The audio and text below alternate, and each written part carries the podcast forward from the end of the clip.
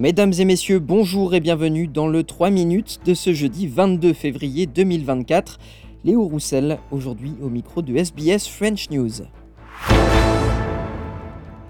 La situation humanitaire à Gaza continue de s'aggraver, s'inquiète ce jeudi l'Organisation des Nations Unies qui affirme que les provisions en eau et l'acheminement de l'aide humanitaire sont menacés par les combats en cours euh, entre Israël et le Hamas à Gaza. Le porte-parole du secrétaire général de l'ONU, Stéphane Dujaric, indique qu'un abri d'aide humanitaire abritant des civils a été bombardé, blessant des employés et tuant des membres de leur famille. Our Undersecretary General for Humanitarian Affairs, Martin Griffiths, uh, said he is appalled that a Médecins Sans Frontières shelter was shelled last night in Gaza, injuring staff and killing members of their family. In a social media post, Mr. Griffiths said humanitarians are putting their lives on the line, and like all civilians, they must be protected. Et selon euh, Stéphane Dujaric, les problèmes d'eau et d'assainissement menacent la santé des habitants de Gaza. 83% des ressources en eau souterraine sont hors d'usage et aucun des systèmes de traitement des eaux usées ne fonctionne correctement. En Australie, l'État du Victoria fait face à d'importants incendies une semaine après les feux de brousse et les tempêtes qui ont rasé plusieurs propriétés et privé d'électricité un demi-million de foyers à travers l'État. Jeudi soir, des milliers de personnes ont été appelées à évacuer alors qu'un feu hors de contrôle menaçait 28 communautés à l'ouest de Ballarat. L'alerte d'urgence a été émise pour ces communautés en raison d'un changement de vent qui devait balayer la région ce jeudi soir. Il a également été conseillé aux habitants de neuf autres communes proches de quitter les lieux.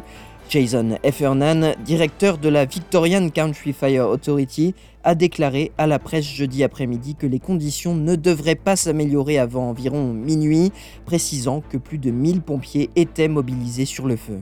Uh, this fire is quite large. Uh, it is currently been experiencing uh, significant wind gusts and instability, and we do expect the fire size to continue to rapidly grow over the next hour or two. And residents in that area need to put their bushfire survival plan into action now. Have the Vic Emergency app with you. Uh, we will be issuing further alerts and information to communities around that, including communities up to and in around Beaufort.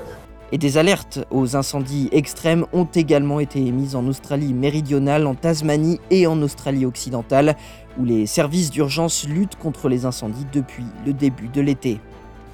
En Australie toujours, la compagnie aérienne Qantas a annoncé une chute de 13% de son bénéfice sous-jacent au cours du premier semestre en raison de la baisse de ses tarifs la compagnie aérienne déclare avoir réalisé un bénéfice sous-jacent après impôt d'1,5 milliard de dollars pour les six mois se terminant euh, en décembre, soit une baisse de 183 millions de dollars par rapport à l'année précédente, un chiffre supérieur aux 1,16 milliard de dollars prévus par les analystes. Les recettes de Qantas ont-elles augmenté de 12,3% pour atteindre 11,3 milliards de dollars? La baisse des tarifs a réduit les recettes, diminuant le bénéfice de Qantas d'environ 600 millions de dollars, bien que cette baisse ait été en grande partie compensée par l'augmentation du nombre de vols, qui a lui augmenté le bénéfice de 485 millions de dollars. Ce rapport est le premier pour Qantas depuis la prise de poste de la nouvelle directrice générale Vanessa Hudson, qui a déclaré que le niveau de satisfaction des clients de la compagnie aérienne était également en hausse.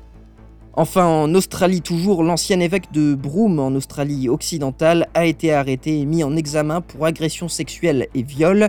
L'homme de 74 ans devait comparaître ce jeudi. Il est accusé d'agression sexuelle, de viol et d'abus commis notamment sur des mineurs, des allégations qui remontent à 2008 dans l'État d'Australie occidentale.